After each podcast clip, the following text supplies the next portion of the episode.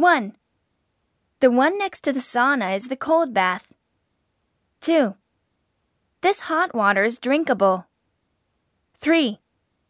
Please put the used towels here. 4. The private bath needs to be reserved per hour. 5. If the door is unlocked, you can use the bathroom. 6. The bathroom has a lock so you can use it privately. 7. Please do not pull out the bath plug. 8.